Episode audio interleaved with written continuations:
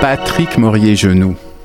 Vous êtes né en 1958 et comme les chats, vous avez eu plusieurs vies, vous avez embrassé plusieurs métiers.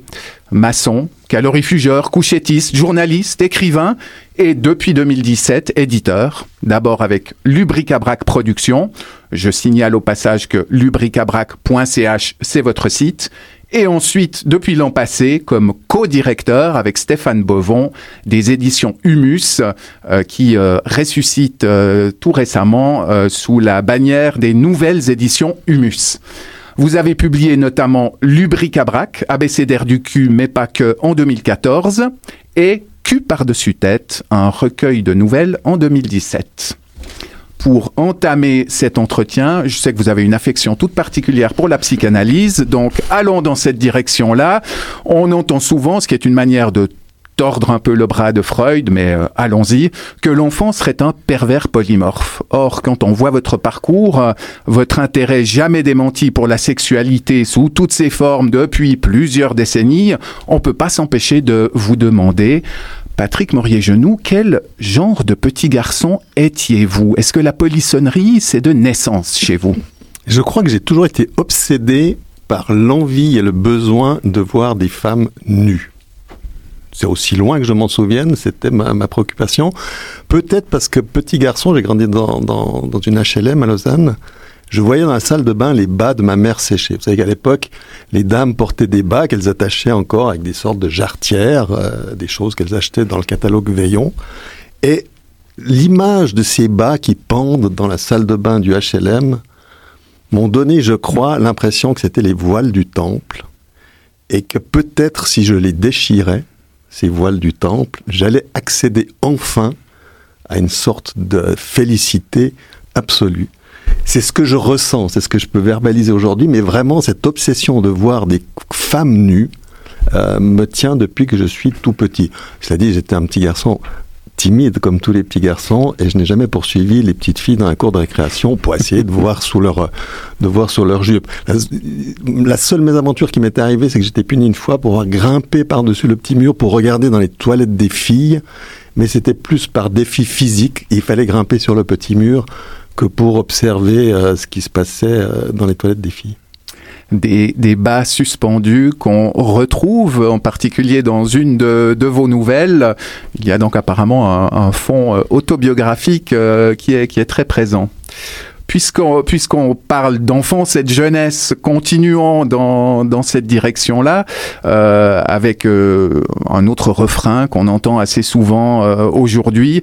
Euh, la jeunesse serait formatée par YouPorn, par euh, la pornographie en libre accès sur la toile. Est-ce que vous partagez ce constat et est-ce que vous pensez que les choses étaient si différentes pour les jeunes il y a 30 ou 50 ans par exemple? Je pense qu'on est toujours formaté par quelque chose. Alors bien sûr qu'on est aujourd'hui formaté par, euh, par YouPorn. Pour moi, le, pire formatage que subissent les enfants aujourd'hui reste la publicité. Euh, pour moi, c'est anecdotique, euh, YouPorn. Je pense que le, tout le reste du monde qu'on leur montre à la télévision ou sur les, sur les affiches est bien plus dommageable. Mais oui, les choses ont changé parce que euh, moi, petit garçon, avant de voir un sexe en érection ou une vulve, euh, une vulve dévoilée, il m'a fallu attendre beaucoup de temps, il m'a fallu déployer beaucoup de, beaucoup de roueries pour réussir à me procurer une, une image de ce, de ce genre. Aujourd'hui, je crois que mes enfants, à l'âge de 8 ans, avaient déjà visionné euh, quelques films pornographiques moi, je trouve pas ça grave du tout. Hmm. Et comme, on est tout proche de la, Saint-Valentin euh, et qu'on s'intéresse au sexe et à l'art dans, dans l'émission d'aujourd'hui, j'aimerais vous faire écouter euh, un bref extrait d'une conférence donnée en 2021 par Maya Mazorette, qui est autrice, blogueuse et peintre notamment. J'ai eu l'impression que c'était effectivement ça que vous aviez un côté euh, fluxus, c'est-à-dire art et vie, parce que vous dites aussi que la sexualité peut être un art euh, et que aussi dans la sexualité il peut y avoir un style. Est-ce que vous pouvez développer euh, cette, cette notion du d'un style sexuel? Ouais, pour ça il faut déconstruire en fait une, une idée encore largement répandue qui est que le le sexe soit un truc naturel. ensuite, bon, le sexe oui, la sexualité non. sur le sexe, on est sur un truc très biologique et plus lié à la reproduction. Quand on parle de sexualité, on parle de toutes les pratiques donc culturelles qui sont liées à ce qu'on fait, qui sont pas forcément liées à la reproduction, puisque la plupart du temps, quand on fait l'amour avec nos partenaires, non seulement on n'essaye pas de faire des enfants, mais on essaye à tout prix d'éviter de faire des enfants. Et euh, bah oui. Euh, et, c'est vrai que euh, bah, partir de ça, on développe idéalement pas mal de, pratiques, donc un vocabulaire, une grammaire. Plus le répertoire est large, bah, plus on peut commencer à inventer des trucs et plus on peut développer justement ce que j'appelle un style, qui est que, enfin voilà, moi par exemple, avec la pratique de la peinture et du dessin, je suis très contemplative, donc j'aime beaucoup regarder. Euh, je trouve que c'est, euh, bah, voilà, ça participe de mon plaisir. Il y a des personnes qui vont peut-être être plus euh, sur l'odorat, comme la personne que vous recevez la semaine prochaine. Mhm. il y a des personnes qui vont être peut-être dans la performance, dans l'hyperbole, des personnes inspirées par le porno, des personnes inspirées par la musique. Qu'est-ce que vous pensez de cette notion de style sexuel? Est-ce que c'est pas la démonstration que c'est l'art qui influence la vie tout autant que le contraire en fait?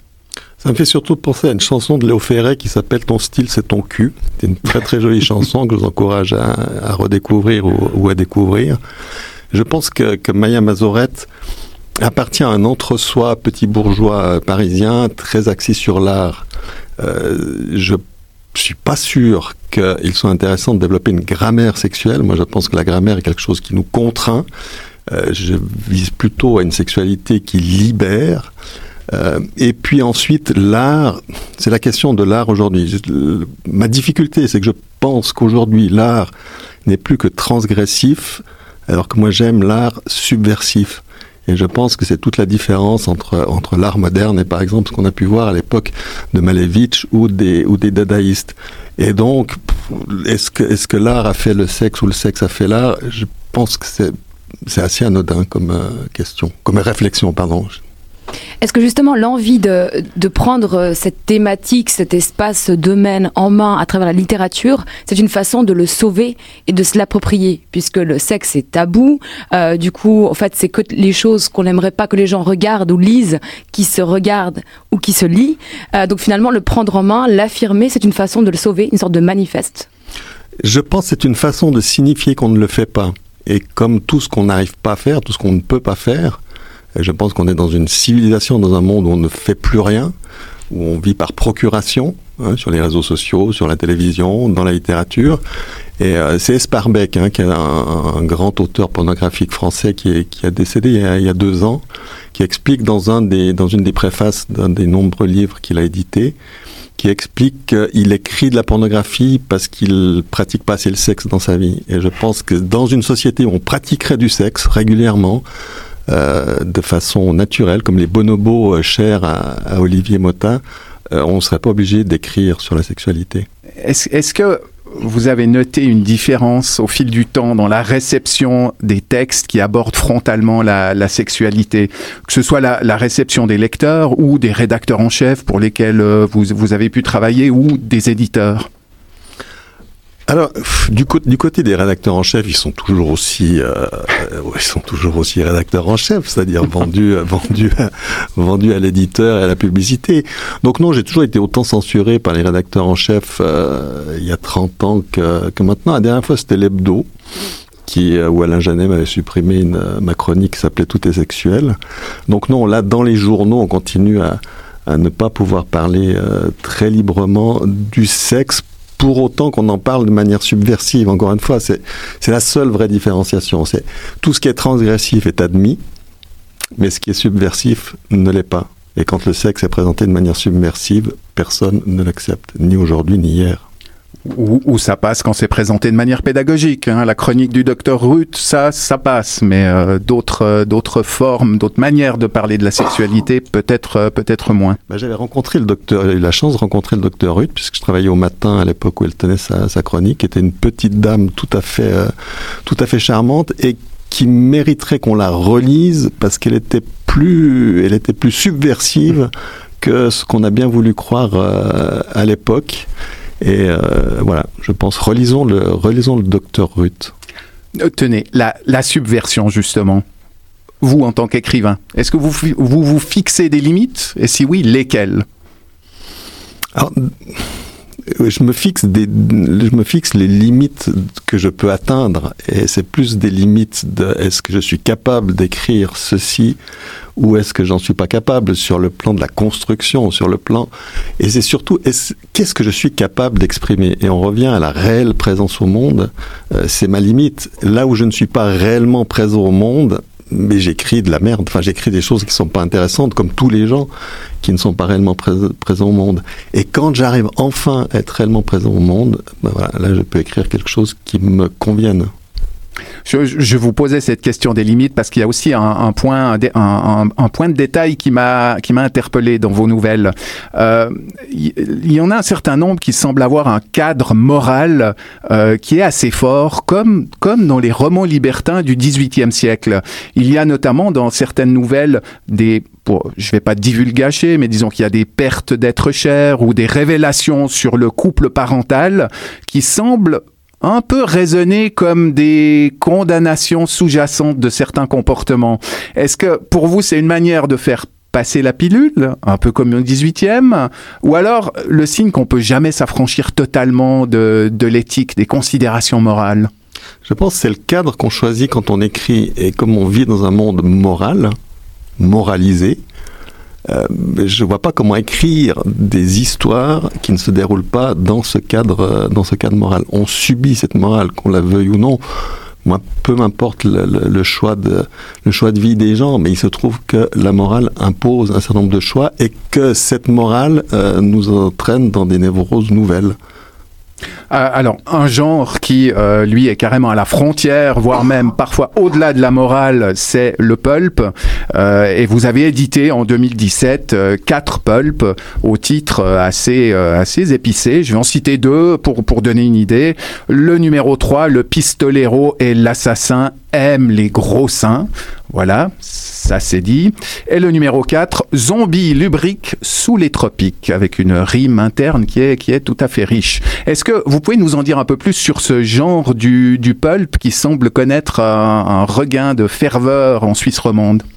Le pulp, c'est vraiment c'est le mauvais genre et c'est tout ce que j'aime. Moi, par exemple, je déteste l'érotisme. C'est quelque chose qui me, qui me, j'aime pas quand on me présente quelque chose comme érotique. J'aime la pornographie dans ce genre de, domaine parce que la pornographie est obscène et le mauvais genre. Le mauvais genre, ce qu'a, qu'a de mauvais genre le pulp, c'est qu'il est fait pour, il doit être écrit vite. Pour être efficace, un texte pulp doit être écrit très rapidement ce qui évite le, narcissisme. Vous savez, aujourd'hui, les, les, auteurs sont très, euh, parlent beaucoup d'eux. Hein. C'est quand même, on est très, moi, mes états d'âme, ce que je pense, ce que je vois. Euh, le pulp, c'est pas ça. Le pulp, c'est livrer un récit assez rapidement. Et puis, moi, j'aime les pulps amoraux. C'est-à-dire les pulps dans lesquels euh, la possibilité de ne pas être moral euh, est présentée comme entre guillemets normale parce que je pense que notre norme si on a une normalité c'est d'être totalement amoraux il y, a, il y a les genres, les genres littéraires, et puis il y a aussi euh, l'outil dont on sert l'écriture. Et j'aurais assez envie de vous entendre sur, sur cette question-là. Quel, quel regard vous portez sur l'écriture inclusive, sur la grammaire agenrée, sur le point médian? Euh, Je porte un double regard, évidemment. Euh, je suis Gémeaux, pour ceux que ça intéresse. D'abord, mon premier regard, il est, euh, il est amusé et intéressé. Je pense que la langue est, je fais partie de ceux qui pensent que la langue est vivante et doit être sans cesse transformée. Je viens d'un milieu populaire, donc j'ai grandi dans une famille où on maîtrisait pas le français. On parlait un français de, banlieue, euh, de banlieue de grande ville. Voilà, je veux dire, à l'école, l'institutrice nous disait tout le temps, bande de bande de Dan, vous maîtrisez à peine 300 mots de la langue française, vous êtes nul. et j'ai toujours aimé l'inventivité du milieu populaire par rapport à cette langue. C'est-à-dire comment est-ce qu'on euh, comment est-ce qu'on la tord pour finir, pour en faire la retranscription de la parole. Euh, ce qui devient terrible, c'est quand on invente la grammaire, par exemple, hein, à la fin du, du XVIe siècle, quand on impose tout à coup une, une orthographe. Ça n'a rien de pire, je sais que ça va vous faire du mal à vous, Olivier Motta, qui est... Euh, qui, est, euh, qui, qui aimait ça, mais l'orthographe est, l'orthographe c'est comme la limitation de vitesse. C'est quelque chose pour nous empêcher d'être présents au monde. Hein, c'est pour nous pour nous contraindre. Euh, la grammaire, c'est la même chose. Donc j'aime bien quand on traficote la langue. Euh, je pense que là, pour moi, on pourrait éradiquer l'Académie française. Je on pourrait Donc pour vous, il y a un acte créateur dans l'envie de pouvoir communiquer sans ces outils-là comme vous disiez justement, on avait une langue populaire, euh, donc il y a un acte créateur au fait. Pour moi, il n'y a, pas besoin, il a, pas besoin d'acte créateur, ça est. C'est l'acte des créateurs, c'est la déconstruction de la création qui arrive avec l'orthographe et la grammaire. Donc j'aime bien quand, on, quand à coup on se dit euh, on va mettre Yel dans le, dans, le, dans le petit Robert. Moi, je fais partie de ceux qui accueillent ça avec ah, chic, on va enfin pouvoir parler différemment. Et après, la deuxième façon que j'ai d'accueillir ça, c'est comme j'aime pas les règles, j'aime pas les grammaires, j'aime pas ce qui est imposé. Donc c'est sûr quand je tombe sur un texte officiel de, de, de, de je sais pas, de la commune de Mérin ou de Lausanne ou je sais pas où, où l'écriture inclusive, le Parti socialiste par exemple est spécialiste de ça. Déjà que leur, leur, leur documentation est illisible par principe, hein, parce que l'absence d'idées qu'ils étalent depuis des années rend ça totalement incompréhensible. Quand en plus ils y rajoutent des, des points, des E et des X. Donc voilà, j'aime pas les règles, euh, donc j'aimerais pas qu'on m'impose une quelconque écriture. Mais euh, je crois que les défenseurs du français, c'est un peu comme les défenseurs, je sais pas, du mariage. Enfin, non, les amis, on n'a pas défendre le français.